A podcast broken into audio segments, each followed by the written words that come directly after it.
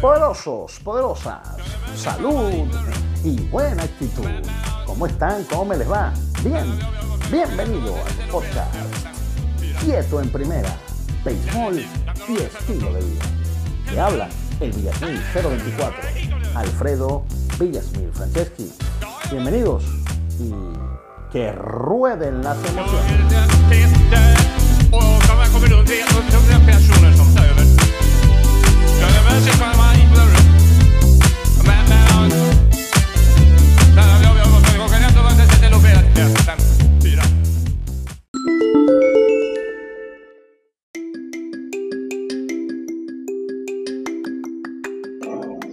El podcast que van a escuchar es el audio editado del Instagram Live que tuvimos completo con Armando Galarraga. Hicimos una versión en nuestro canal de YouTube, el cual puedes conseguir en la descripción aquí en Anchor y también lo puedes conseguir en la descripción que dejaré en Spotify. Así que bienvenidos y que disfruten este podcast con Armando Galarraga.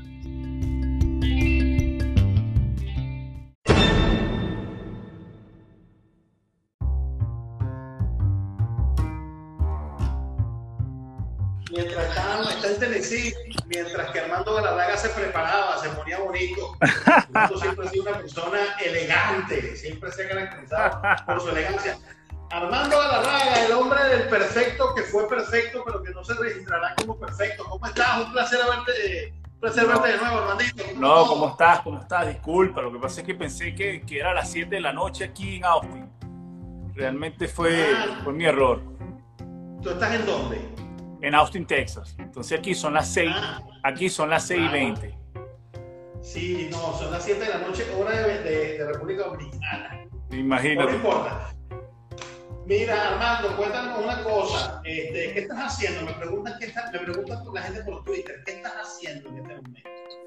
Tengo una academia de béisbol. Cuando me retiré empecé a coachar con los Yankees en ligas menores. Eso lo hice durante un año y después este, abrí una academia donde tengo ya cuatro años con la academia y ahorita voy para mi segunda academia. O sea, te vas a dedicar a formar talentos. Mira, es una academia un poquito de todo. eh, sí, eh, son muchachos que quieren ir a universidades, son muchachos que quieren ir a profesional, son niños de 8 años, niños de 22 años, niños de 17 años.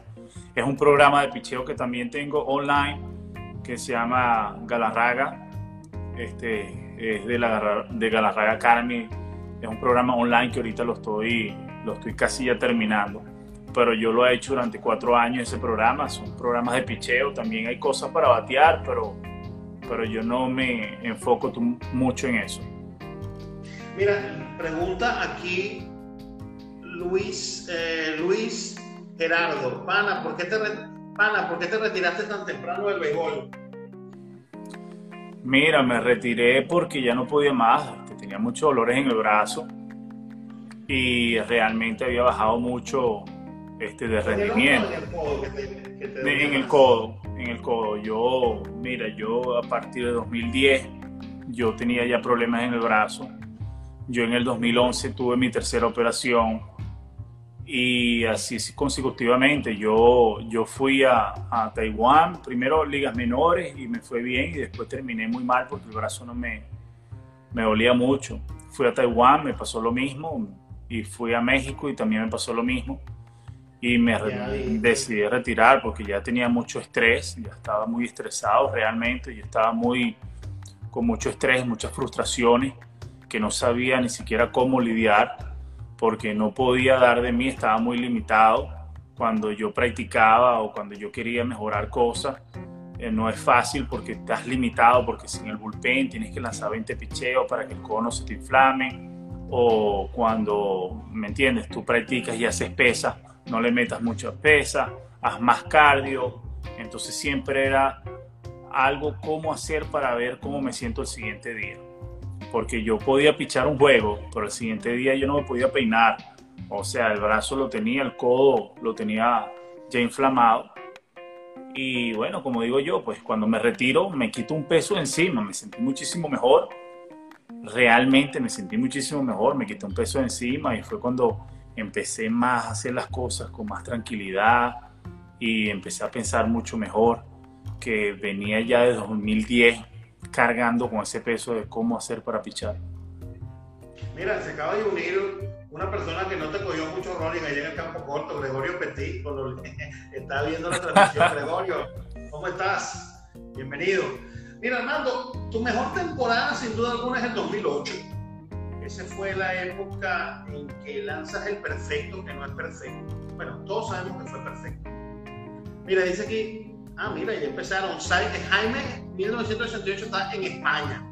Vamos a hacer una, una cosa interactiva. Dice, ¿te gustaría que tus hijos, a ver aquí, jugasen cualquier deporte de alto nivel? Un abrazo desde España. Gracias, Gregorio, gracias.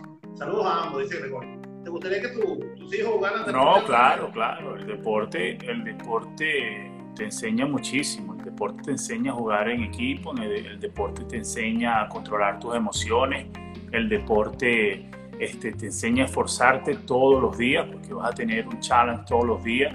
El deporte te, te, te da muchas enseñanzas que realmente son herramientas que después lo utilizamos nosotros para cuando nos retiramos. Armando, ese año tú estabas muy bien y fuiste abridor eh, de, la, de, los Rangers, eh, de los Tigres, 30, 30 partidos abiertos. Este, inclusive estoy viendo aquí, no, ese año no fuiste a la, no estuviste en la postemporada en, el en el 2008, pero fue, digamos, tu mejor temporada. ¿Cómo te sentías en ese año? ¿Cómo, cómo fue la temporada. Cuéntanos, porque además llegaste al culmen en el día del juego perfecto. ¿Cómo fue esa temporada? Y, cómo, y cuéntanos cómo fue esa temporada y cuéntanos cómo, cómo tú viste el día del juego perfecto. Mira, la temporada del 2008 fue muy, fue un recuerdo, fue mi mejor temporada en Grandes Ligas. Yo venía a jugar un poquito en el 2007 con los Texas, con los Rangers Texas, y ya me había tenido ese saborcito de jugar en Grandes Ligas y es como digo yo, pues ya cuando tú pisas Grandes Ligas, tú quieres demostrar que tú eres parte, que tú puedes pichar en Grandes Ligas, que tú eres parte de una rotación, que tú puedes, puedes aportar a un equipo. Y entonces cuando yo llegué a entrenamiento de Detroit ya me había forzado bastante, había trabajado muchísimo. Y Dontre Willis, había un zurdo que se llama Dontre Willis que estaba teniendo problemas, no podía lanzar la pelota por strike y Jim Leland ya me había puesto el ojo a mí porque, porque yo lanzaba strike. Entonces él me baja en, sprint training y me dice, oye, sigue trabajando fuerte que tú vas a estar aquí pronto. Y así fue, pues Don Willy estaba teniendo muchos problemas con, con, la zona de strike, me subieron a mí y, y bueno, era el, el, era como el ego de decir, bueno, yo, yo puedo pichar aquí en Grandes Ligas, eso lo tienen todos los peloteros cuando suben a Grandes Ligas, como decir, mira, yo puedo jugar en este nivel y lo puedo hacer muy bien. Y bueno, yo tenía, como todos esos muchachos, tenían esa hambre de quedarse ahí y demostrarlo, porque tus primeros años son muy importantes, tienes que demostrar lo mejor que tú tienes para, para decir, mira, yo puedo estar aquí, puedo contribuir con el equipo. Mm, y cuenta, ah, ok, eso es importante. Sí, don, don por cierto, Armando, Don Trent fue un caso raro, porque era un gran pitcher y de repente se desenfocó de una manera tal que más nunca pichó un strike. Pasó así, y se, acabó. Sí, le afectó, tuvo algo, tuvo algo mental, este, le afectó. Hay, hay gente que le pasa que en los juegos no encontraba la zona, no encontraba la zona y trataron de cambiarle la mecánica. Yo pienso que eso fue lo peor que pudieron hacer porque él tenía una mecánica, como decimos nosotros, bien funky. Él tenía muchos movimientos y trataron de poner una mecánica más, más limpia una mecánica más simple y era peor. Eh, él, era, él era bueno con su mecánica así, todo desbaratado. Era un garabato. Era un garabato, pero un garabato que, que, que, tenía buenos resultados. Una persona que ganó 19 juegos en grandes ligas, este, obtuvo votos para el Sayón un año. Y bueno, después realmente se descontroló y no pudo. Tuvo varios años difícil para él tratando de buscar la zona. Mano, ahora cuéntanos del perfecto. ¿Cómo, cómo, cómo estabas tú ese día? ¿Cómo, ¿Cómo fue ese juego? ¿Fue de día además? Mira, fue un juego, fue un juego normal, realmente fue un juego, este, un juego normal. Obvio, cuando va pasando los cines, la confianza siempre estuvo más alta y más alta y más alta. Yo estaba tirando mucho strike. Mis primeros cuatro innings yo solamente piché un solo, un solo picheo, que fue sinker. Y lo tiraba a los dos lados del plato, lanzaba el sinker afuera, lanzaba el sinker adentro. Después el quinto, el sexto empezó a utilizar el slider y fue cuando me di cuenta que, bueno, que era un juego este, especial porque el slider estaba, estaba nasty, como decimos nosotros. El slider estaba cayendo muy bien y mira, así fue fluyendo el juego. Ellos eran agresivos y yo no lanzaba muchas bolas, entonces no lo dejaba, no lo dejaba pensar mucho. El tiempo de ellos no se ajustaban con el tiempo mío. Y es un equipo de Cleveland que estamos en la misma división, y ellos me habían visto por varios años anterior. Y bueno, y ellos sabían lo que yo tenía, y yo sabía, yo me había enfrentado a ellos varias veces también. Y bueno, pasó, pasó muy fácil los primeros siete innings, después del octavo, el noveno, cuando la presión un poquito ya viene, donde ya el corazón empieza a latir un poquito más. Pero ya tú te estabas dando cuenta en el octavo que estabas en un juego perfecto, ¿o no? Claro, claro, claro que sí, en el séptimo, porque ya tú sabes que tus compañeros no te están hablando, imagínate, yo tengo a, tenía Miguel, tenía a Carlos, tenía a Mario Ordóñez, tenía a los muchachos allá venezolanos, que ellos siempre están hablando en el juego. Entonces ya yo sabía que no era normal que en el séptimo inning todavía no estuvieran diciendo cosas. Y ya me dejaron como que tranquilo, este, me dieron mi espacio. Y mira, sucedió lo que sucedió, ya vino el octavo inning y lo saqué rápido, lo saqué muy rápido. Un octavo inning que lancé como siete picheos. Y el noveno inning, después de la jugada de Austin Jackson, cuando me dan la jugada que Austin Jackson la agarró en el center field, eso me dio mucha confianza porque fue donde yo dije, bueno, tengo mis compañeros atrás que, que van a agarrar todos los, todos los batazos. Así que esto es tuyo. Bueno, vamos, vamos a vivir esto y después me cuentas aquí. Si eso se repite, Armando de la Raga vamos a ponerlo aquí como fue el verdad. Aquí vamos, ok. Vamos a ahí. Ok.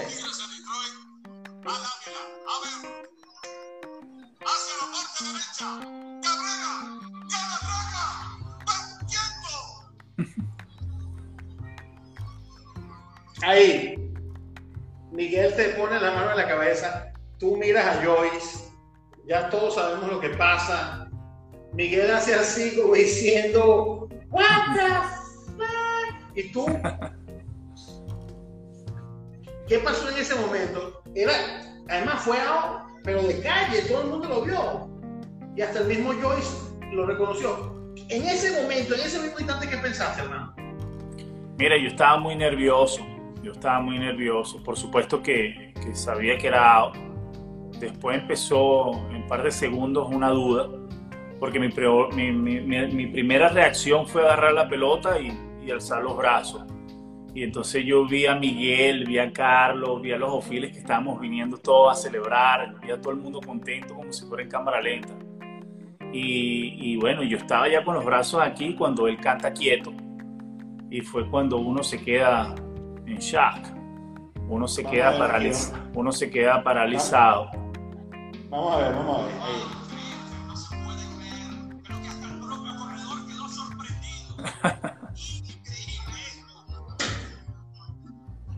Hasta el propio corredor de los indios, yo creo que el bateador en esa época dijo, chamo, pan, o sea, porque claro, ok, me hiciste algo, pero voy a ser parte de la historia, voy a pasar la historia del béisbol. Y, y ahí ya te vas ya te vas con la gorra y. Sí, sí, bueno. Pero te repones. Perdón. Y, y, te repusiste y ganaron el juego. Entonces, Sí, en ese momento, ese momento te miento, sí, que estaba concentrado, porque ya yo, cuando pasa eso, que él canta quieto en el último out, este, yo venía era, era pensando en qué, qué fallé, porque qué habrá pasado, será que no corrí duro, será que no toqué la base, será que, que no agarré la pelota bien. Entonces todo eso estaba en mi cabeza. También estaba escuchando a Miguel, porque Miguel estaba hablando mucho con el Ompaya. Entonces le decía de todo el Ompaya y yo estaba pensando en lo que había pasado en la jugada, Cónchale, ¿qué, ¿qué, habrá fallado? ¿Qué, ¿Qué pasó que no tuve helado? Entonces yo en ese momento mi cuerpo estaba lanzando la pelota, pero yo estaba, mi cabeza estaba en otro lado. Fíjate que yo termina, termina la jugada cuando picho, hay hombre en primera, pero yo seguía de frente porque me sentía muy incómodo pichando de lado. Y él se robó la segunda, después se robó la tercera. Y gracias a Dios me dio un rolling a tercera y terminamos el juego. O sea que hiciste 28 outs. 28 outs. Mira, antes de continuar, Jorge Quintero dice una cosa bien bonita. Jorge Quintero 8787. Saludos Armando, bendiciones, hermano. Wow, tengo algo que decir aquí. Armando, Armando estaba con Texas estaba, estaba, me acuerdo, en el training room muriéndome de fiebre, es decir, él. Y Armando me ayudó a resolver eso. Dice Jorge Quintero 8787. Así que bueno, una de las. Wilmer Reina, periodista. Aquí está Erika Méndez Sosa. Saludos a todos los que están aquí. Vinicio, dice aquí Vinicio Siervo, igual que robo de cambio ese. Miguel y Dontrell por Andrew Mire y Cameron Mailey. dice, ¿qué relación ves entre la decepción del juego perfecto al día a día que estamos viviendo? No, no, imagínate, eso es totalmente diferente porque en ese momento uno uno estaba preocupado por uno mismo, yo estaba preocupado por el umpire, el Jim Joyce también por lo que estaba pasando, pero no estaba preocupado por, por lo que está pasando ahorita que le afecta al resto del mundo. Entonces son cosas totalmente diferentes. Ángel Hidalgo Pucci, hasta el bateador se pone las manos en la cabeza, dice, ¿no? Este, bueno, mira, ¿tienes algún objetivo deportivo? Vamos a, vamos a ir haciendo las, las preguntas del público y después seguimos comentando esa parte que viene. Ahora ya, ya contaste la primera y es bien importante cómo, cómo te desconectas, ¿no? Y sigue, y la, bueno, fue un juego de 28 avos. Pero ahora vamos a ir a la segunda parte, que es la parte que pasa después, lo del día siguiente. Pero vamos a ir con la gente del público, que también es muy importante. Dice aquí, ¿tienes algún objetivo deportivo? Tipo preparar una prueba de running y con, competencia. Vemos en Instagram que entrenas muy duro. Sí, sí, sí. Este, hago una cosa que se llama CrossFit, que son levantamientos de pesas con gimnasia. Y bueno, eso lo empecé a hacer ya un año y pico, voy para dos años haciéndolo y me gusta correr mucho. Este, me gusta mantenerme eh, delgado y, tratar de comer saludable porque es como mejor me siento. Y bueno, eso trato también de, llevarlo a la academia donde yo, donde yo trabajo que es decirle a esos niños que mira, aquí se viene a trabajar, aquí no se viene a, o sea, si tú quieres lograr algo, si tú quieres, tú no sabes la competencia mundial que hay en el béisbol, todo el mundo juega béisbol, juegan los, asiáticos, juegan los latinos, juegan los que están aquí, en todas partes del mundo quieren, quieren estar donde tú estás, este, entonces tú tienes que llegar a esas metas a un corto plazo, porque el béisbol se ha vuelto muy juvenil, el béisbol cuando tienes 20, 21 años, 23 años a ese alrededor ya tú estás, tienes que estar en grandes ligas. entonces todo pasa rápido. Cuando tienes 16 años ya te están viendo para firmarte. Tienes que hacer sacrificios a muy corta edad y tienes que trabajar muy duro. Tienes que realmente trabajar duro para, para obtener esas metas. Carlos J. Carlos JGB dice, si tienes la oportunidad, ¿volverías a jugar béisbol profesional? Yo creo que ah. no, porque ya Armando dice que está... Volvieran a hacer eso... Si volvieran a nacer, claro, por supuesto. Si volvieran a nacer, me encantaría, imagínate. Este, ya ahorita ya no, ya. ¿Tú te graduaste, tú firmaste después que te graduaste de bachiller, verdad? No, yo, yo, yo me gradué a los 16 años, no me había graduado. Y mis dos padres son, este, trabajan en la educación. Y mi mamá era la que más le pegaba, porque mi mamá me decía, bueno, pero ¿cómo es eso que tú te vas a ir y tú vas a firmar y tú te vas a ir para dónde tienes que ir? Y yo le dije, mamá, me tengo que ir para una academia que está en San Joaquín. Nosotros estábamos en Caracas. Y de San Joaquín yo me voy a... Y yo le digo, de San Joaquín yo me voy a ir para los Estados Unidos. Y entonces ella, imagínate, mi mamá es profesora, mi papá también, y ellos decían, bueno, mi papá está entusiasmado, pero mi mamá decía, pero este no se ha graduado, este niño no se ha graduado.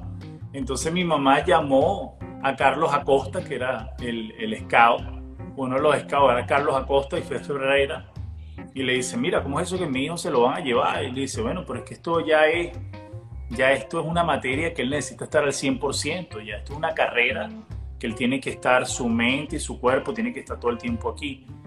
Entonces mi mamá no encontraba cómo hacer porque todavía yo estaba como en cuarto, cuarto año, en cuarto año creo que estaba. y ese, y entonces qué va a hacer. Pero bueno, al final del día me fui, me fui para mi academia en San Joaquín, jugué una Summer League y después me fui para los Estados Unidos. Mucha gente piensa que, que ser hombre antes de tiempo es malo, pero creo que eso, eso lo hace madurar mucho a uno, ¿no? Irte solo a los 16, 17 años a otra parte, eh, comenzar una carrera, una incertidumbre, ganas, lo que, lo que se tiene es ganas, talento y, y, darle para allá más nada, porque todo lo demás dependerá de ti y de tu esfuerzo, ¿no? claro. me imagino que eso, y, más, porque estudiaste, tú estudiaste en Los Riscos, Ahora, tú naces en Cumaná, pero tú no tienes acento cumanés. ¿Cuándo tú regresas? ¿A, qué edad te vas a Caracas? Yo me fui como a los 7 años, 7, 8 años. Yo me fui bien temprano, me fui a, a, la capital, nosotros, a Caracas. Y realmente volvíamos mucho porque toda la parte de la familia de mi mamá estaba en Cumaná, pero la familia por parte de mi papá estaba en Caracas. Mi papá estaba en Cumaná, pero a mi papá le salió un trabajo este, en Caracas. Y entonces él empezó a trabajar allá y, iban y venían mucho hasta que se decidieron, bueno, vamos a quedarnos aquí.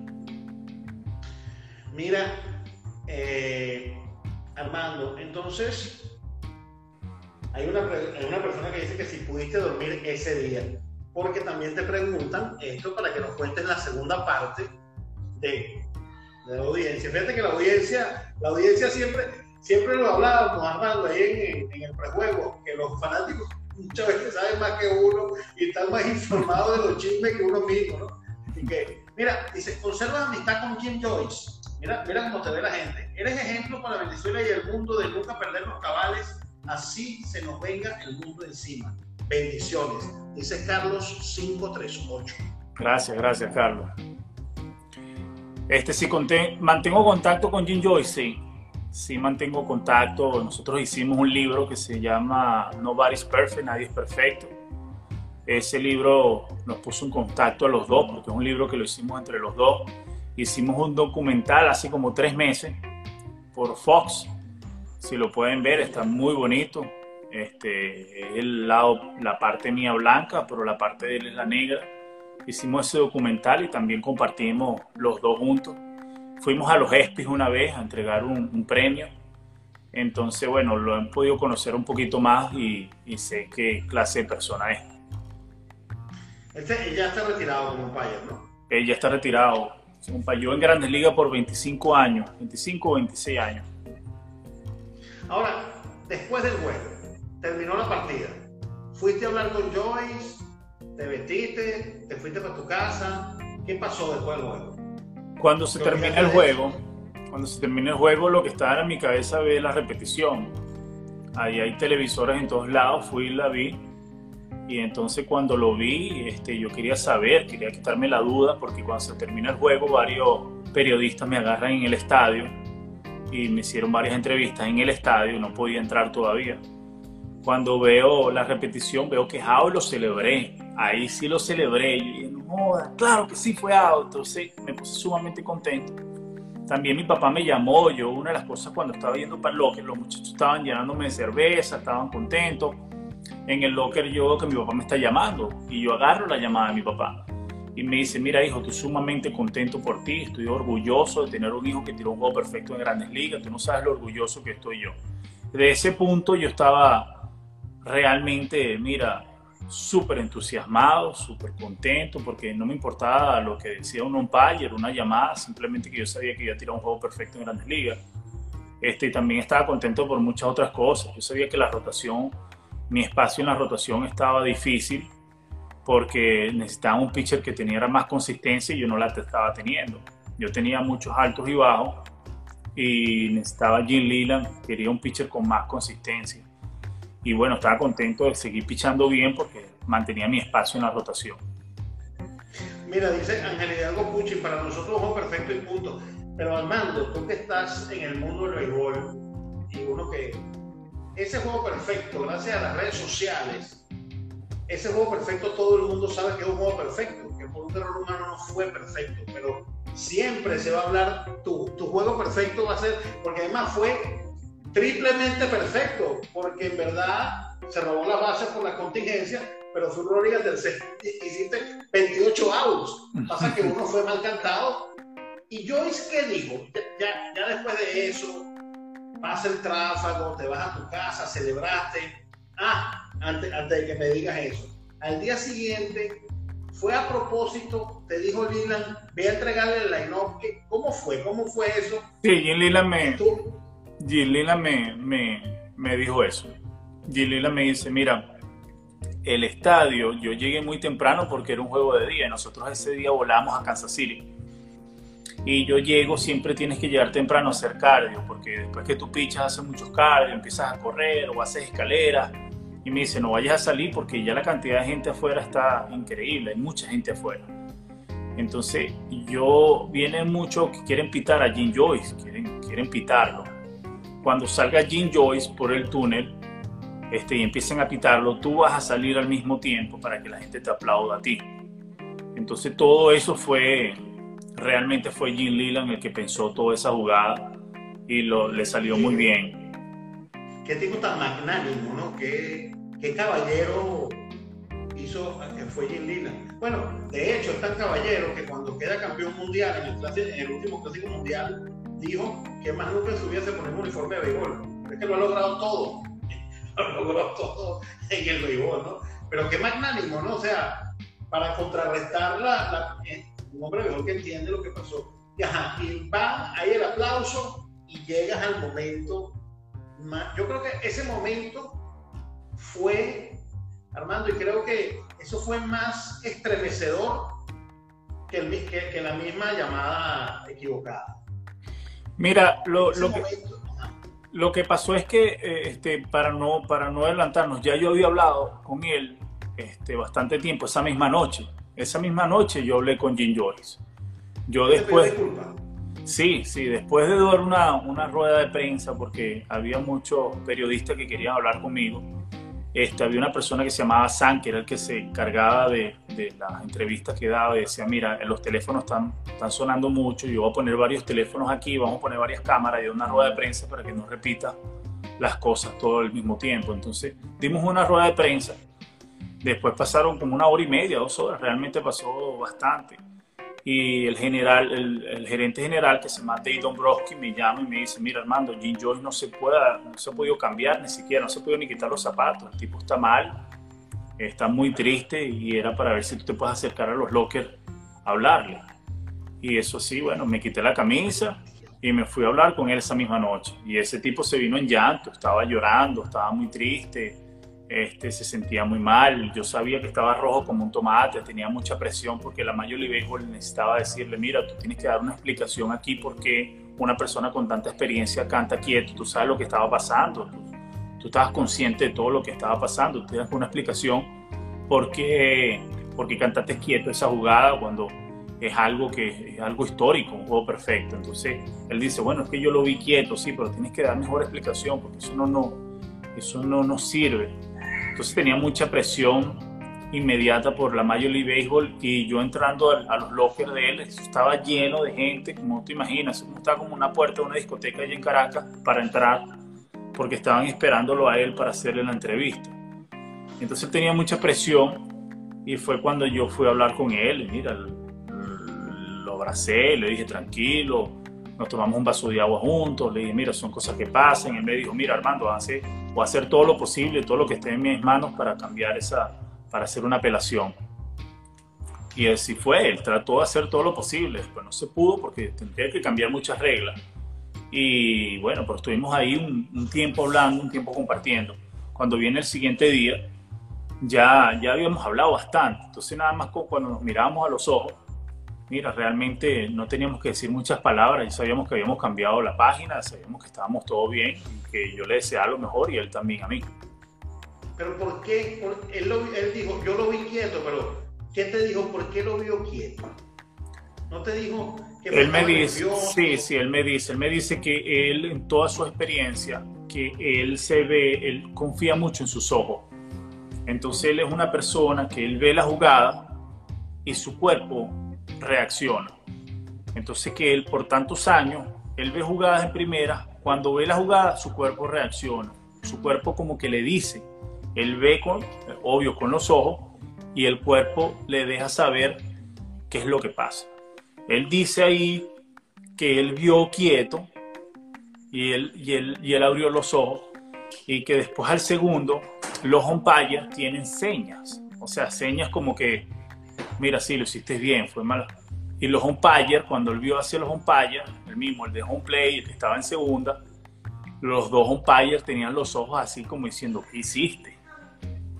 ¿Por qué cantaste quieto? Porque él de una vez, entre los umpires se ayudan, y cuando él ve el umpire, me dice, cuando ve el umpire de home play, el umpire estaba así con los ojos diciendo, ¿qué hiciste? ¿Qué, pasó? ¿Qué te pasó? Fue out. y entonces él ya fue directo y vio la repetición. Él me dice que vio la repetición una sola vez. Y después se vino en llanto. Eso fue lo que pasó. O sea, el profesionalismo del tipo y la humildad, no solamente, no solamente la humildad tuya, o sea, la sencillez tuya de entender, sino la humildad del tipo de no ser soberbio que tú sabes que otro le dice, bueno, me equivoqué, pana, sí, me equivoqué, ¿cuál es el problema? Y se pone malando, sino el profesionalismo de entender. Y además yo creo que eso lo enalteció mucho más y lo hace incluso mucho más grande. Y tanto así que ustedes son buenos amigos y han sacado documentos fantásticos. No sé qué crees tú. Bueno, es que nos hicimos más famosos, no por el juego perfecto, nos hicimos más famosos por la acción que tuvimos los dos por, este, como se dice en inglés, un model que dimos, este, este, o sea, le dimos, actuamos clásico como dice todo el mundo, como, como pudimos obtener un buen resultado en algo tan negativo. Es que eso es el, es que eso es el deporte. Porque más allá que tú seas un profesional que está buscando su papa, y él es un profesional que está buscando su papa también, somos seres humanos y nos equivocamos. Él te sacó a ti del libro de la historia y él entró en el libro de la ignominia. Pero hermano, ese, hay que seguir para adelante, ¿qué vamos a hacer? Claro, claro, claro. ¿no? y los dos los entendimos. Y cuéntame, y, ahora que estás en esto, ya, ya pasando el, juego, ¿cómo, bueno, también vi que eh, te afectó mucho en, Caracas, también ya el dolor con el Caracas no pudiste volver a ser el mismo, fue, fue un problema grande, tú después al final te retiras a los 31 años de profesional, con el codo, etcétera, etcétera. Armando, y ahora, ¿cómo tú haces? ¿Tú tienes solamente peloteros latinos o peloteros americanos en tu.? No, tengo variadito, pero mucho más americanos. Tengo muchos más americanos. Tengo como dos venezolanos. Este, tengo un puertorriqueño, pero la mayoría realmente son. Tengo varios mexicanos, pero la mayoría son americanos. ¿Y eso te da para vivir? ¿La academia te da para vivirte? ¿O, es una academia pagada? ¿Cómo es? Bueno, no, no, me da muy bien para vivir. Gracias a Dios me va muy bien. Ahora, Armando, ¿cómo transmitirle esa work ethic a los, a los muchachos? Porque estás tratando con chamos que tienen, tú sabes, que son un volcán, ¿no? Cuando tiene esa edad quiere comerse al mundo y, y no le para nada Bueno, le explico, le explico, le explico, le explico lo del deporte. El deporte no importa, en el deporte no hay caminos cortos, no lo hay. Si tú lo estás buscando, no juegues, no juegues deporte, no hagas deporte. En el deporte es quien trabaja más duro y quien se esfuerza más y quien tiene más dedicación. Tú puedes ser muy bueno, pero si tú no tienes dedicación, el que tiene dedicación al final del día le va a ganar que es bueno, porque se dedica todos los días.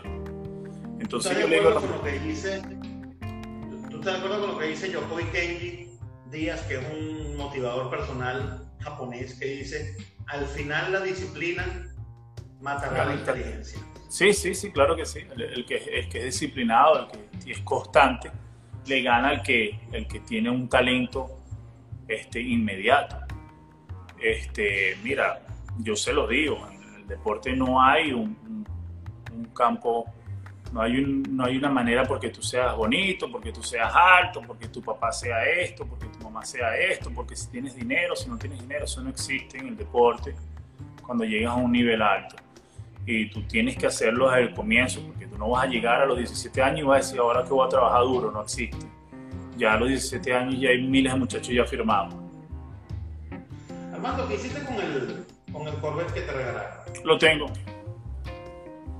Tienes. ¿Esto, esto es tu principal carro o tienes otro, otros carros así exóticos? No, no, no, lo, tiene, lo tengo en el garaje de, de- de la casa de mi papá. Este, realmente el que más lo usa. Pero era un Tu padre cuatro. ¿no? Sí, mis viejos están aquí en los Estados Unidos. Bueno, además, que ese- me imagino que ese regalo se lo diste porque tus padres son educadores y por la manera que toda la vida tú te has dirigido a la prensa, a los fanáticos inclusive, me imagino que tú esa ética de trabajo la mamaste desde, el mismo, desde la misma teta de tu mamá, o sea, aprendiste lo que es ser hijo de unos educadores que te educaron y yo me imagino que todo eso después lo extrapolaste al béisbol y lo aplicaste en tu, en tu vida profesional. Claro. es tan rudo y tan difícil como, como el béisbol. Claro, eso, eso viene desde casa. Yo siempre digo que la educación este, de buenos modales viene de tu casa. Yo, yo llegaba a una parte y no pedía la bendición y mi mamá me daba un lepe diciendo, eh, ¿qué pasó? Yo dormí contigo. ¿Qué se dice? O si yo llegaba y estaba un tío mío o había una persona ahí, me decía, hola, tú no saludas. Mira, pide la bendición. Cuando te abra la puerta, dile gracias. Cuando tú, tú abras la puerta, saluda a la gente. Eso viene mucho en casa. Y el pelotero, mira, el pelotero necesita eso porque el pelotero, el pelotero le corta una faceta de la vida que es muy importante. La mayoría de los peloteros latinos no firman a una corta edad. Entonces la gente dice, ese actúa así, broma, y es muy fácil señalar a esos muchachos que a los 16 años lo sacan de su casa y no terminó un bachillerato, nunca fue a una universidad, y le cortan un tipo de información de cómo hablar, de cómo expresarse, literatura, un poquito de historia, porque realmente no la tenemos, no es culpa de nosotros, nos firman y nos enfocamos en el béisbol. Entonces el béisbol nos da muchísimo, hay, hay peloteros que le da muchísimo a, a- a muy corta edad y entonces se le hace difícil porque le cortaste esa información a esos niños de ir a una universidad, de ir a determinar su, su colegio. Este, entonces viene la educación del padre, que es el que, el que sí te dice cuando la puerta está cerrada, te dice, oye, hazme el favor y saluda a la gente, ábrele la puerta, sé cordial, sé humilde.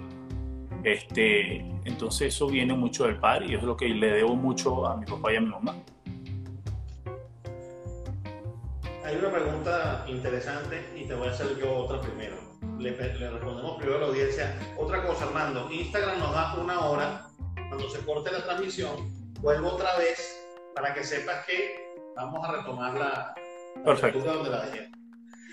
Dice, ¿cuál fue el regalo? El de este es Carlos 538. Oye, mira, están tirando ahí recta buena, están, están poniéndola por ahí. ¿Cuál fue el regalo más preciado que te dieron por el juego perfecto en lo material y en la parte de palabras más significativas?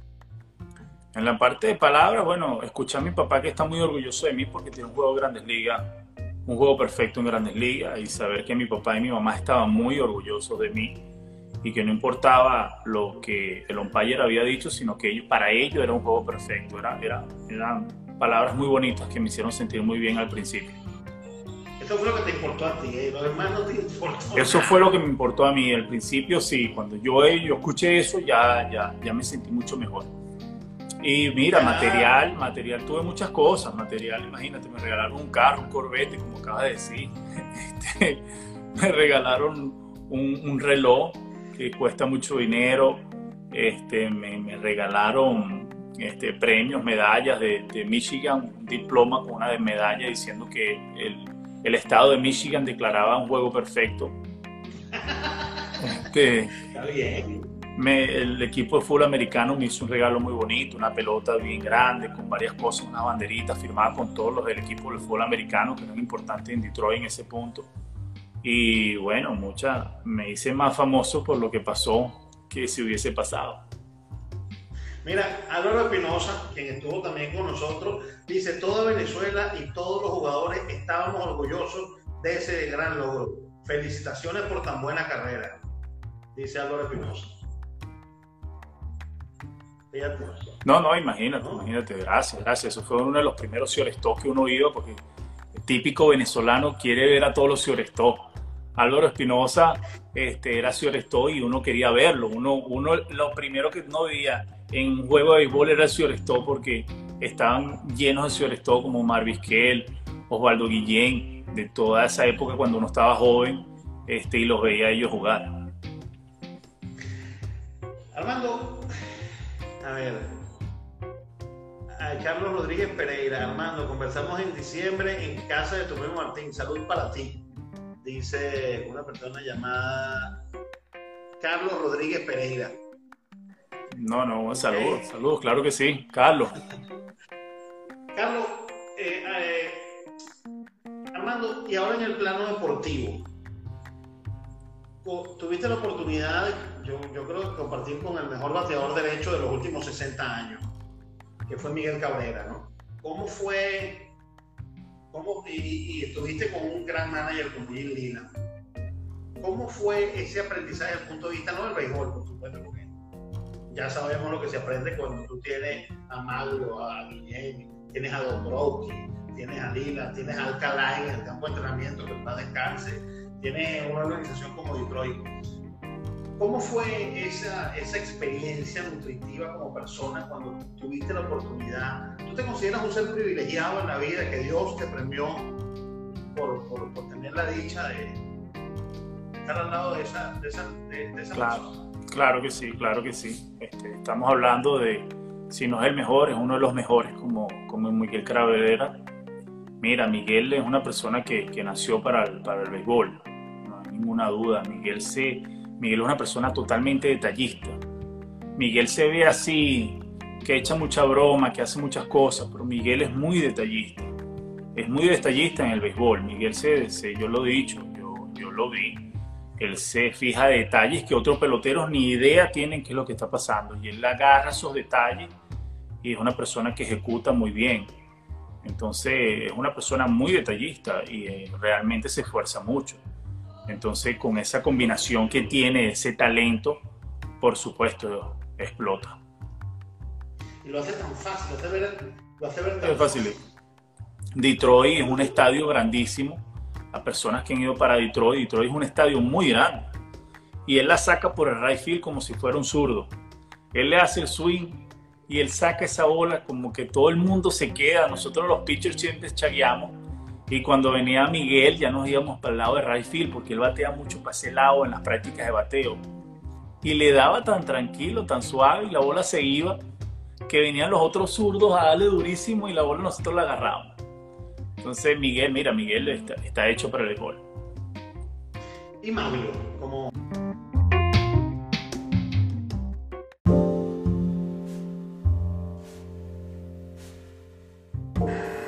Porosos, porosas, salud y buena actitud. ¿Cómo están? ¿Cómo me les va? Esta vaina de Instagram que a la hora te suspende. Vamos entonces a continuar con Armando Galarraga, quien estaba entonces con nosotros. Ya entra aquí Armando. Vamos de una vez a pedirle la transmisión. Está, habíamos quedado en la parte de los venezolanos Ok, ya, ya estábamos advertidos. Entonces, habíamos quedado en la parte de los venezolanos. ¿Cómo? Porque además Detroit viene en el 2005 una serie mundial y se convierte en una dinastía hasta el 2009-2010. Y, los y Venezuela era muy importante en esa época. Entonces, cuéntanos cómo, cómo, cómo fue esa relación, cómo era la relación inclusive de Detroit con Venezuela, con los venezolanos, cómo, cómo fue toda esa vivencia. Bueno, el gerente general, como como lo dije anteriormente, que se llama Dave Dombrowski, tenía, le gusta mucho los venezolanos. Le gustan muchísimo los venezolanos. Y él firmaba muchos venezolanos. Este, bueno, Detroit siempre ha tenido, siempre ha estado lleno de roster y en ligas menores muchos venezolanos, porque a Dave Dombrowski le gustaba. Ahorita creo que está con Boston, si no me equivoco. O no sé si está. O lo votaron, pero a él le gustaba mucho los venezolanos. Le gustaba mucho los venezolanos. Entonces Detroit estaba siempre lleno de venezolanos. Y mira, compartir con esas estrellas, Maglio, Carlos, Miguel, este, la gente no sabe lo, duro que trabajan ellos. Son peloteros que trabajan muy duro, son peloteros que, que, mira, se esfuerzan. Ellos dejan a la familia un poquito al lado los primeros seis meses, porque son seis meses de temporada, son seis meses que ellos están enfocados en el béisbol. y bueno, tratar de agarrar lo mejor que hacían ellos. Este, Mario, Carlos y Miguel son muy dedicados. Realmente este, son personas que eran de, rutina, son personas que llegaban muy temprano al estadio y siempre estaban tratando de esforzarse de dar lo mejor de ellos. Ellos no estaban satisfechos que ellos habían ganado un título, que ellos no estaban satisfechos que habían ganado títulos de bateo, guantes de oro, etcétera. Ellos no se, no se satisfacen con algo, siempre quieren más, más, más y más. ¿Fuiste toda tu vida caraquista o eras de otro equipo? No, toda la vida caraquista. Toda la vida caraquista, toda la vida caraquista. De hecho, yo fui a La Guaira. Yo fui a La Guaira. Yo fui a La Guaira este, porque en los Expo de Montreal eh, tenía un convenio con La Guaira y había Morocho Moreno era, era, nos llevaba hacia La Guaira. Entonces me llevaron a La Guaira, me uniformé con La Guaira. Estando yo muy, muy, muy joven, tenía 16, 17 años, y fui al universitario a practicar con ellos. Y mira, yo no, ¿cómo es que se llama? Yo no me sentía cómodo porque eh, siempre veía los juegos del Caracas y quería estar en el Caracas. Y mi papá me dice, bueno, pero si te gusta el Caracas, ¿por qué no le dices que te gusta el Caracas? Dile. Y le dije, ¿verdad? Con ese miedo, porque en ese momento uno no le hablaba a un coach como ahorita. En ese momento uno le hablaba, mira, con la cabeza y la gorra. Oye, señor Moreno, yo quería decirle que que me gustaban los Leones del Caracas. Y bueno, pero muchachos, esto no es fanaticada. Aquí viene y te a pelota, eso no importa. que te pague es el que de tu equipo. Entonces yo, yo hablé con Davalillo. Y Davalillo. Hablaste igualito. Así habla por ocho. Sí, eh, eh, muchacho, aquí no, esto, esto, es que esto no, te olvídate de fanaticada, me dice, ¿no? Entonces hablé con, con Davalillo y Davalillo me mandó al Caracas. Ok. Los Leones tuviste una gran... ¿Quién era tu mejor amigo cuando pertenecías? Oh, mira, están lanzando, están lanzando recta dura la, la audiencia. Jorge Casal pregunta, ¿quién era tu mejor amigo cuando perteneciste a los Rangers de Texas? No, todos. Había subido con Edison Borges, un pitcher que creo que todavía está pichando. Edison Borges este, pichaba y veníamos de Liga Menores estaba Mendoza, estaba Luis Mendoza, un, mexicano. Ahí nos hicimos amigos mucho en Nelson Cruz, jugué con Nelson Cruz, estaba en Texas, Sammy Sosa estaba en, Texas. Este, tengo anécdotas, Sammy Sosa veía muchos videos y veía mucho los pitchers. Y entonces llegaba temprano. Al él llegar temprano ya teníamos que todo como que hacer lo mismo. Si Sammy Sosa llega temprano al estadio, tú no podías llegar y decir, bueno, yo soy el que voy a llegar tarde Sammy Sosa estaba ahí a, la, a las 11, a las 11 y media al mediodía, tú tenías que estar muy temprano, porque si lo hacía él, que tenía todos los años al mundo en Grandes Ligas, los novatos tendrían que estar ahí primero que él. Entonces ver la ética de esos profesionales, de esos peloteros. Pero era un grupo, con los latinos lo llevaba muy bien, los americanos siempre son un poquito más secos, pero, pero no, nos dieron buena, buena bienvenida. ¿Cuántos hijos tienes ahorita, hermano? Voy para mi segundo. Vas para tu segundo hijo. Mira, aquí te respondió un amigo mío que está en Vietnam, que se llama Carlos Crespo, es Daniel Crespo. ¿Lo, está leyendo? Ahí. que él mata golpes a, a Jim Joyce. ¿Cómo, cómo, no mataste a golpes a Jim Joyce? Bueno, Daniel ya lo explicó. Ya explicó eso en la primera parte. Así que vas a tener que ir. Él está en Vietnam, él es un venezolano que da clases de inglés en Vietnam. Él es un gran amigo mío, jugamos pelota y después se hizo especialista en kicking ball allá en Venezuela antes de irnos. Mira, dice aquí Carlos, un muchacho que jugó, dice que jugó, Armando, Carlos CMB me dice, Armando, jugábamos juntos en Gran Mariscal en preinfantil y te seguí el día, desde el día uno de Grandes Ligas. Éxito. ¿Tú eres Gran Mariscal? Yo también soy Gran Mariscal, sí. Yo jugué. yo terminé, yo jugué mi eh, juvenil eh, o sea, los dos últimos años juvenil mío yo lo jugué en Gran Mariscal. Trinity fue mi, mi manager. Estaba, ¿cómo que se llamaba la directora? Era Rosalinda, una directora que se llama Rosalinda. Rosalinda. Yo jugué por Gran Mariscal porque me gustaba mucho el uniforme, un uniforme gris con rojo. Ajá.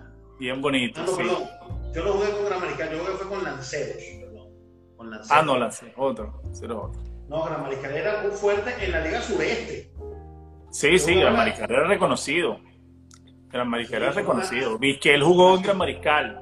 él fue una de las primeras veces que yo vi a un profesional de cerca, porque hicieron una verbena y, y Omar Vizquel se fue para allá a firmar autógrafo y uno se quedaba así como que, wow, en ese momento no había ahorita lo que es las redes sociales, pero cuando yo vi a Vizquel de, así de cerca, yo decía, wow, este es el mismo que yo en televisión, estaba totalmente impresionado.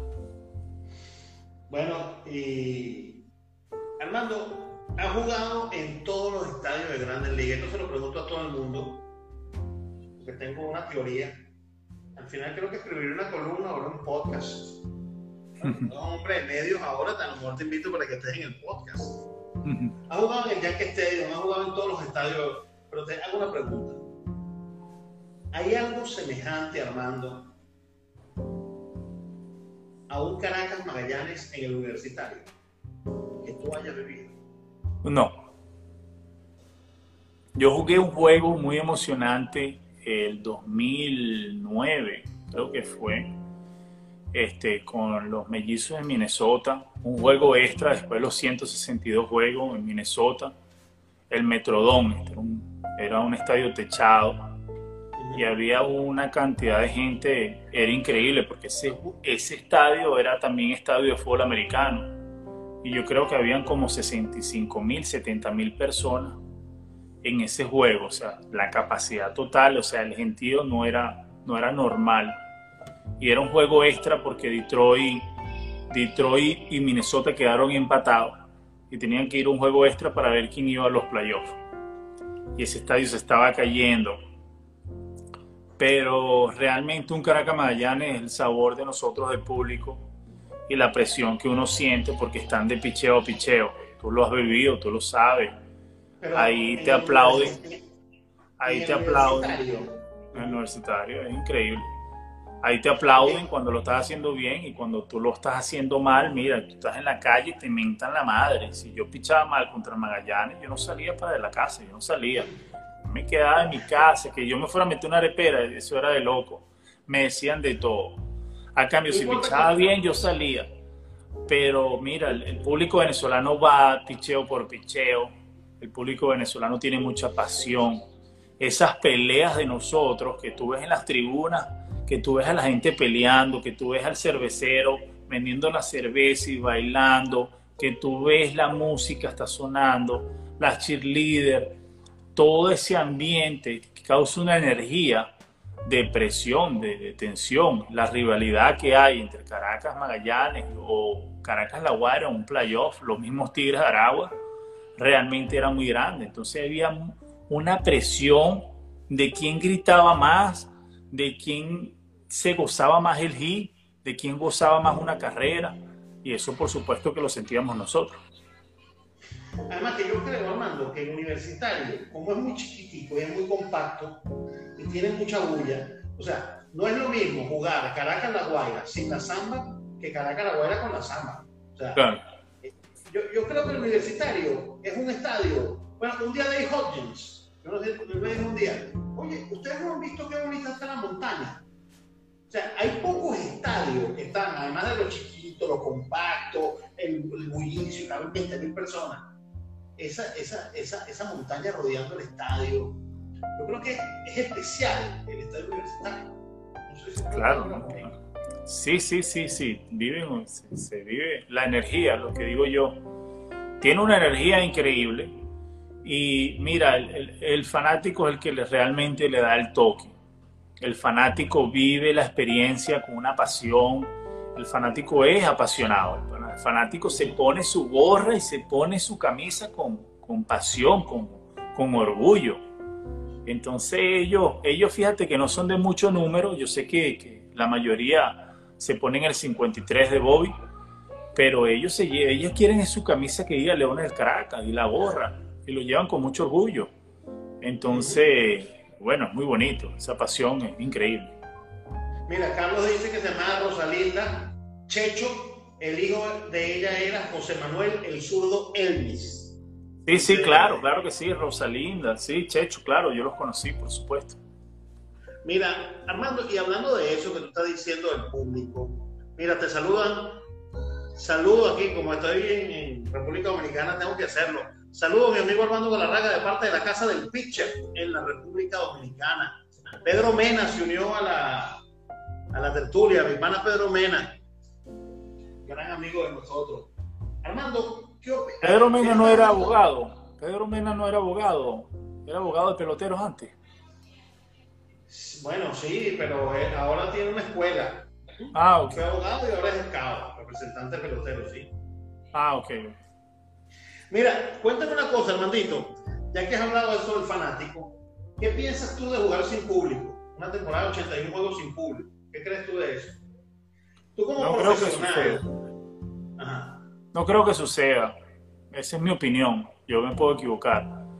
Yo sé que, me imagino que, que muchos queremos que, que haya béisbol, por, por todo lo que representa el béisbol, las grandes ligas, por tantos empleos, que si no hay béisbol van a estar muchos desempleados, que si, independientemente de los peloteros, todo lo que, toda la montaña del béisbol, de todas esas personas, los que limpian el estadio, los, los que hacen los programas, los que hacen todo alrededor del béisbol, que se van a quedar fuera de trabajo si no hay béisbol. Por supuesto que queremos que el béisbol pero es muy difícil, es muy difícil porque si hay muchas personas y si una persona de esa llega a enfermarse, no es la enfermedad o el virus que está pasando, sino es lo rápido que se contagia a la gente.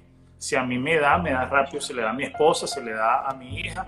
Entonces eso se, se, se abre muy rápido el virus, el coronavirus, se le dice. Entonces, ¿Y sin público? ¿Jugar sin público? Pero es que no el público o los peloteros, si alguno de los peloteros o alguna de las personas llega a tener ese virus, va a contagiar a todo el equipo y el equipo va a contagiar al otro equipo. Entonces vamos a hacer un ejemplo. Ponte que todo pase bien, pero vamos a ver lo que si pasa algo mal. Que si una persona se contagia y contagia a ustedes los reporteros, porque tú le vas a hacer una entrevista, que le contagia a la gente de, de televisión y le contagia al equipo, al otro equipo entonces, ¿qué va a pasar con la temporada? ¿Se va, se va a eliminar? ¿Va a valer los números? ¿Van a eliminar el equipo? ¿Se verá la otra gente que no está contagiada para seguir? Entonces, o se terminó la temporada en total. Entonces, si algo sale mal, estamos hablando de muchísimas personas. Si alguna de las personas, por alguna razón, pidió una pizza y le dieron una pizza y por alguna razón no se contaminó, ¿qué, va a pasar? O sea, se va, se va, se va, acuérdate, el virus, el virus se expande muy rápido. El virus se expande muy rápido, por eso es que la mayoría estamos en casa.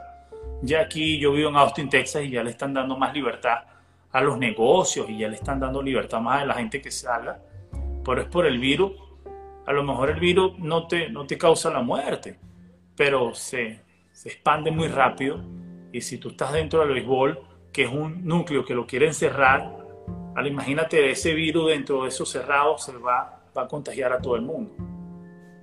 La triste noticia que tenemos hoy es que el Clásico Mundial no se va a realizar. Estaba hablando con Miriam Bracho antes de que llegara, que a mí me parece lógico. Porque eh, ellos, lo bueno fue que ganó Dominicana un, un, certamen y gana Estados Unidos. Es decir, deja de ganar el Asia y gana la gente que le gusta la pelota. ¿no? Y eso le dio mucho dinero a, los realizadores. Pero deciden aumentar de 16 a 20 y ponen cuatro equipos que tenían que clasificar. Lo iban a hacer en el sprint training y no lo hacen. Entonces, yo creo que era, era lo que estaba cantado. ¿Cómo vas a hacer? Si, si, dices que es 20, no lo vas a poner a 16 otra vez. O sea. Y acuérdate que estás hablando de las pasiones de cada. Estamos hablando de pasiones de cada. de cada, cada país. Este, cuando uno representa su país, eh, tienes al país entero que te quiere ver, tienes al país entero que está enfocado en, eso. Y mira, realmente este, estoy de acuerdo, estoy de acuerdo. A lo mejor tienen que buscar la manera que, o a lo mejor de aquí a allá pueden cambiar las cosas si, si hay una solución, si hay, si hay alguna una vacuna. Que se va a jugar en el 2023. Y eso tiene una razón muy lógica en el 2021 no lo puedes jugar porque ya lo cancelaste. En el 2022, Armando, ya tú sabes lo que va a pasar. Y ahí no hay patrocinio que valga, hermano, porque cuando esté el Mundial de Fútbol, todos los patrocinantes. Ese, ese es el evento deportivo, sociológico, geográfico, político, humano más importante de la humanidad. O sea, no hay nada que se compare a un mundial de fútbol. claro, por, y por los años que tiene, por los años, lo viejo que es. Y entonces en el 2023 se jugaría el Clásico Mundial. Yo creo, además, lo que tú, iba a estar Pakistán, jugando Pakistán, Italia, cosa que es buena para nosotros que nos gusta la pelota, porque esos países iban a empezar a ver el béisbol. Pero lo que tú dices, o sea, imagínate que se contagien esas personas, y además que se contagien, además el béisbol, como es muy cortico, ponte tú que hagas un sprint training ahora corto, ponte tú que se dé. Ajá. ¿Cuándo van a jugar esas eliminatorias? En diciembre, no puede en diciembre. En diciembre no puede jugar. Entonces, tienes 16, pero 16 países, vas a tener 20 y ahora de 20 vas a tener 16 otra vez. sí, está muy difícil. Está muy difícil. Está muy difícil. Nunca, nunca, te llamaron para que, para que lanzaras con Venezuela. Yo piché con Venezuela, claro, el 2009. En el, en el Mundial de 2009. Que estábamos allá en... Piché dos veces contra Estados Unidos, sí, fue muy bien. Tremenda memoria. Este, una experiencia muy bonita. Sí, yo recuerdo, ese fue el mundial que llegamos de tercero. Ese fue el mejor mundial que hemos tenido realmente. Ese fuimos hasta Los Ángeles y perdimos en Los Ángeles este, en la semifinal. Si ganamos ese juego, jugamos la final contra, contra Corea o contra Taiwán. Yo creo que era Taiwán el que ganó esa, esa temporada. Pero uno de esos dos equipos asiáticos. sí, yo recuerdo que yo iba a ir a, esa, a, esa, a ese clásico mundial y un incidente familiar me, me impidió ir. Ya, ya, recuerdo, sí. Tú pichaste contra Estados Unidos, fue, ¿no? Uno de los juegos. Dos veces, dos veces. Yo le abrí a los Estados Unidos dos veces. Este, le gané un juego muy bonito. Este, y bueno. Y, ponerse, eso ahí, ahí no, ahí no importa la Increíble. Ahí no. Una pregunta para que la gente sepa. No, que los peloteros están en pretemporada y se están cuidando. Dime, dime la verdad. Ya me lo dijo Eddie Chávez. Dime la verdad. Cuando tú estás en el clásico y te pones el nombre de Venezuela, ¿Verdad que ustedes no están pensando si estás en pretemporada, si te vas a decir? No, eso es guerra total. Cuando tú escuchas ese himno nacional en cualquier estadio que fuera sea de tu país, que lo están cantando, que hay gente con tanta pasión, eso te pone a dar a ti el extra. Nosotros, mira, realmente yo, yo lo digo, nosotros cantamos el himno nacional, todo el mundo salió en la raya y todavía a todos nosotros teníamos sentimientos por, por, por, lo que estaba pasando. Cuando nosotros fuimos, clasificamos en Miami, nosotros empezamos en Toronto, después fuimos a Miami, después fuimos a Los Ángeles. Sabía que era importante ese juego. Todo el mundo estábamos echando broma cuando nos metimos en el clubhouse. Cada quien estaba en lo suyo. Necesitábamos ganar, necesitábamos un, un, buen juego. Y mira, cuando salimos todo al terreno era darlo todo. Ahí no se queda nada, ahí no se queda nada. Era darlo todo y el partido contra, creo que fue contra Corea, ¿no? ¿Contra Corea o, o, o, Japón? Yo lo vi, yo recuerdo que lo vi y en el séptimo inning estuvimos a un hit de irnos arriba, que teníamos al kit que estaba listo para, y bueno, el béisbol es así, Armando, cuando las cosas van a salir, salen y cuando no van a salir, no salen. Ah, no, claro, el gol es también un poquito de suerte, cosas a veces que, que, tiene que estar la suerte de tu lado y hay también que darle crédito a, otro, al otro equipo que estás enfrentando. Son muchachos que venían totalmente preparados. Los muchachos de nosotros no estaban viendo una galletica, nosotros nos estaban viendo unos pitchers que lanzaban 95, 96 por todos ángulos del brazo. Entonces, ellos estaban fajados, no era fácil. Armando, eh fuera béisbol, además, las academias, has invertido el dinero que ganaste en bienes raíces o te estás dedicando nada más a negocio deportivo? ¿Qué otro tipo de negocio estás haciendo? ¿Estás ¿Has aprovechado la esfera digital para hacer negocios digitales? No, no, no, no. Mira, realmente me da muy bien. Tengo dos academias donde me da muy, muy bien. Este, son más de 150 membresías. ¿Y qué haces en la academia? ¿Solamente béisbol? un programa de picheo, un programa de picheo donde los muchachos hacen dos bullpenes a la semana. Si están fuera de temporada, si están dentro de temporada, hacen bullpen una vez a la semana y después al día siguiente le hago una rutina de trabajo. Esa rutina de trabajo ellos lo hacen en su casa o si pueden venir al estadio también la hacen en, el estadio, que es correr, hacer pesas de hombro, abdominales, cómo tienen que enfocarse, cuáles son los pichos que tienen que tirar, cómo es lo que tienen que mejorar, si están lanzando la recta un, un 60%, tienen que subir, esa, eh, tienen que aumentar el porcentaje de tirar recta, si están lanzando la curva y no la están lanzando por strike, tienen que la, tratar de lanzar la, la curva o los, o los picheos quebrados por strike. Ese programa también lo voy a tener online, que va a estar muy pronto. Este, y bueno, todas las personas que me quieran escribir, yo tengo los correos ahí para que, para que ellos pongan su correo y, y, y lo puedan ver.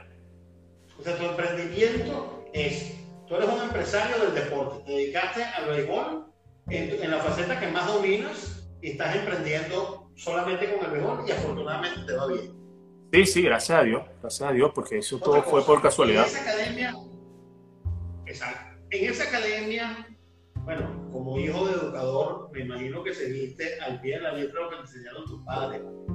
Ve en profundidad en lo que dominas y hazlo bien, ponle pasión y lo demás viene solo. Y como lo que tú amas era pichar y jugar pelota, estás aplicando la pasión, que lo- la, la pasión unida con la disciplina. Yo creo que eso, eso es completa y absolutamente.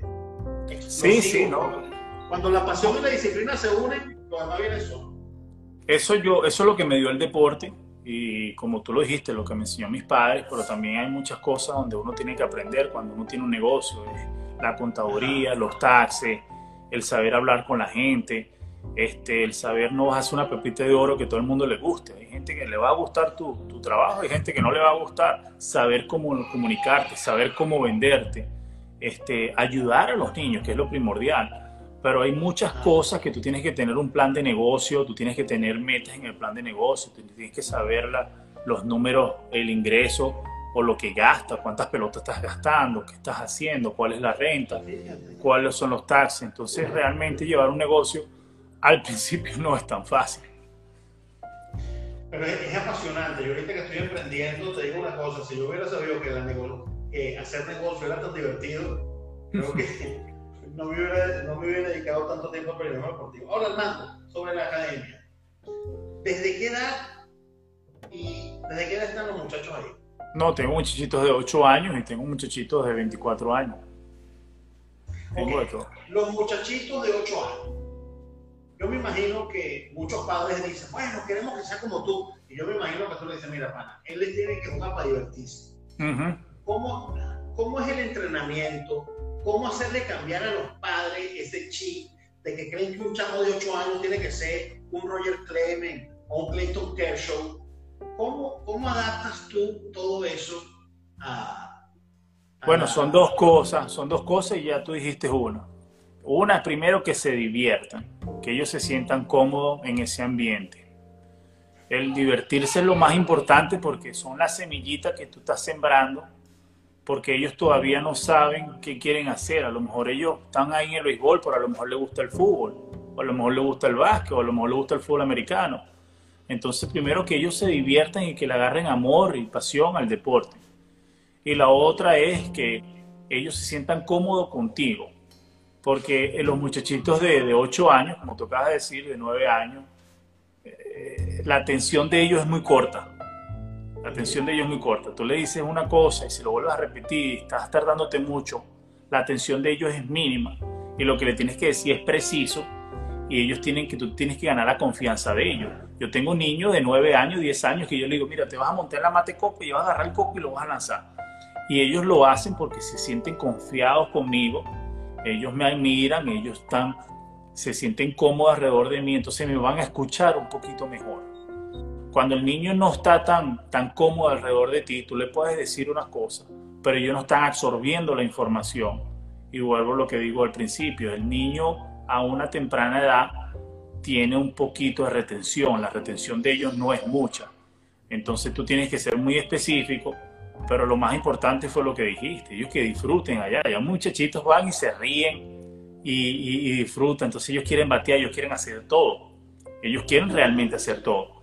ellos no quieren nada más tirar la pelota, ellos también quieren, yo tengo máquinas de bateo tengo unas jaulas, entonces ellos también quieren agarrar su bate y batear o que uno le tire la pelota. Yo tengo varios instructores que hacen eso. Entonces que, que vengan los muchachitos y le tiren la pelota, porque ellos quieren hacer de todo. Y es que se divierten. ¿Tienes equipo? ¿Tienes equipo? tenía equipo antes, tenía, tenía equipos antes, ya no. Ok. Y otra cosa, Armando, ¿has llevado algún caballete, algún pelotero o ex pelotero así ídolo a la academia? ¿Los has llevado?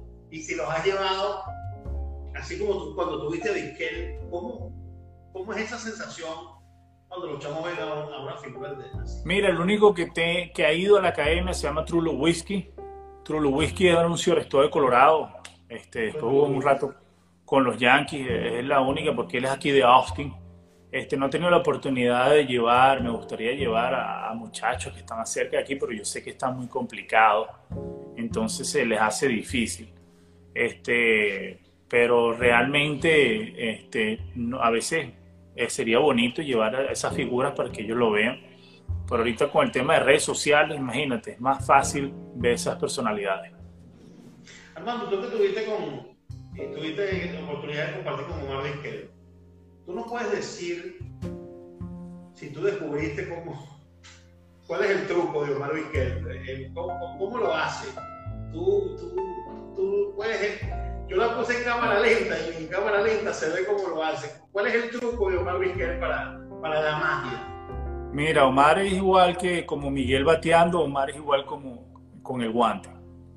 Omar, eh, este, para mí, eh, es lo que es el icono del guante del béisbol venezolano. Este, realmente Omar lo, lo, lo, que hace con el guante es increíble, la facilidad que lo hace. Sí, y, fácil lo hace muy fácil, lo hace muy fácil.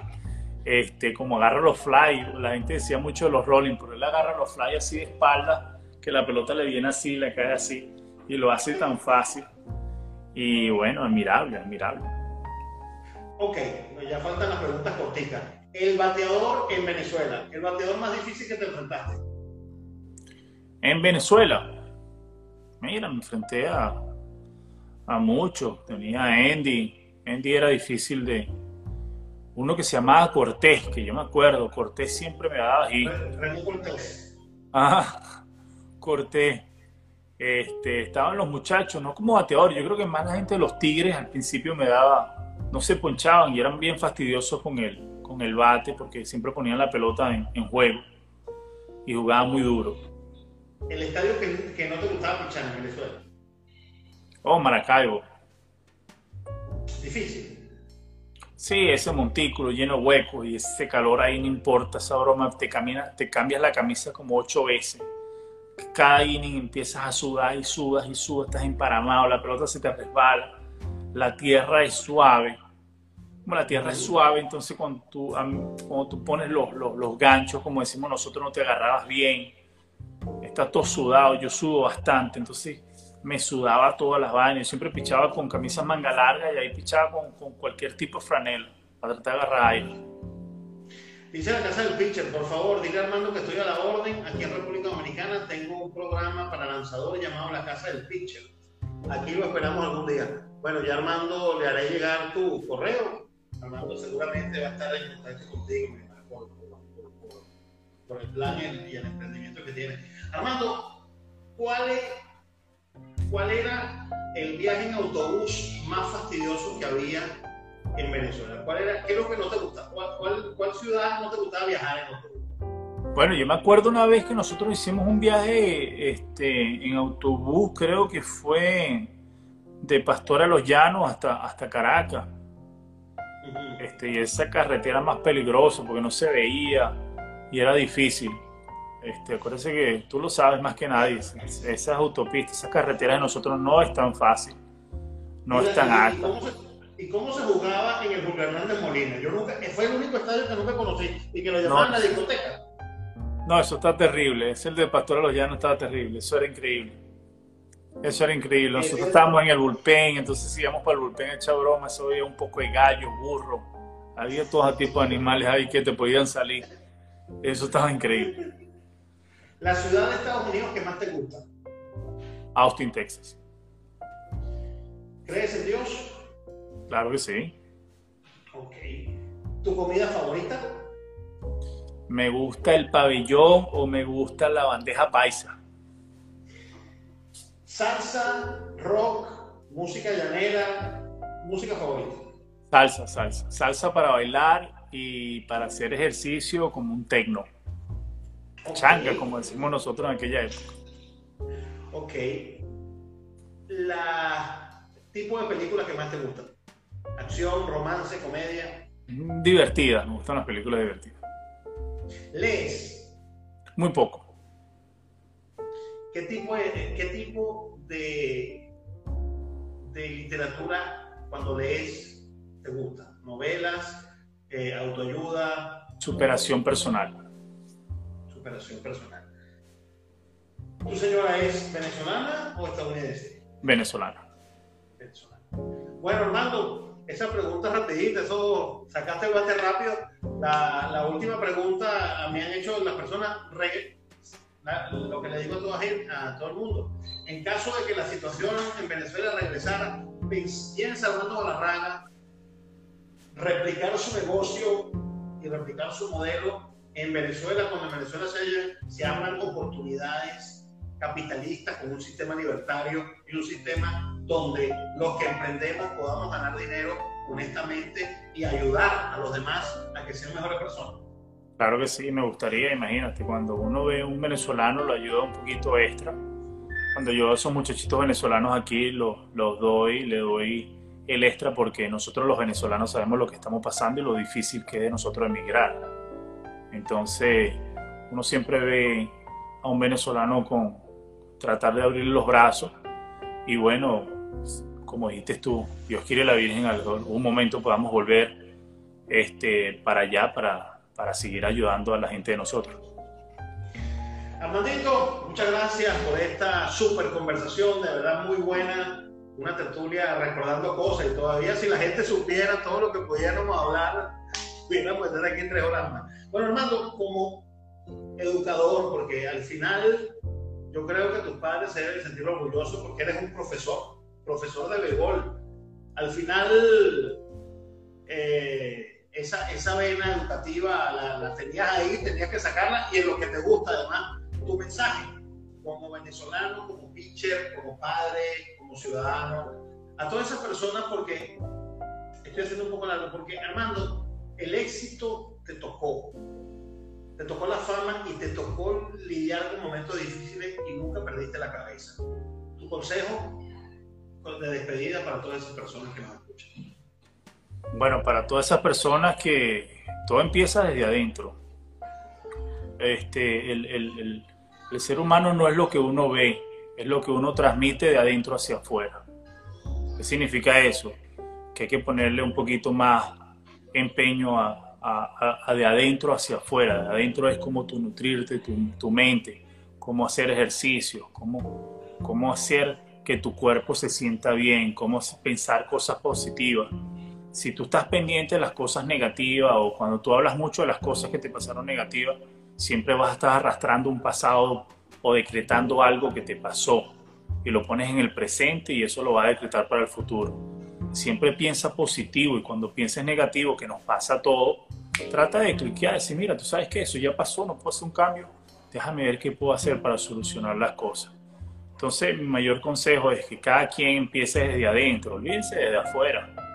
Entonces, si tú estás bonito, si tú te sientes bien, si tú tienes un buen corazón y tú estás bien del alma, del espíritu, tú vas a radiar cosas muy bonitas y la gente va, se te va a acercar gente a ti buena y vas a radiar cosas, el universo te va a traer cosas buenas. Bueno, ser feliz es una opción y Armando Galarraga la ha escogido. Muchas gracias, Armandito, por todo. Y yo, antes de despedirme, quiero decirte que si eh, mañana vamos a tener a Cáceres Hernández, periodista venezolana que está triunfando aquí en la República Dominicana, también Edgardo Alfonso va a estar con nosotros. Tenemos toda la semana eh, con, copada con béisbol y estilo de vida. Y si no has entrado a mi canal, pues entra a mi canal, el Villamil 024, para que te suscribas y dale a la campanita para que te lleguen todas las notificaciones. Si no me sigues en Instagram, también lo puedes hacer. Y si no sigues Armando, que estás esperando, tiene tres, Armando pichando ando, puede decir, que además pendientes con Armando, hazme llegar, por favor, eh, cuando tengas el lanzamiento de la página o del programa para, para hacer, para poner Ahí te lo mando, ahí te lo mando. Oye, muchas gracias, ¿verdad que muchas gracias. Y yo, a todos ustedes, como siempre me despido, hasta un próximo live, hasta un próximo vídeo. Listo. Se acabó el juego. Chao. Chao.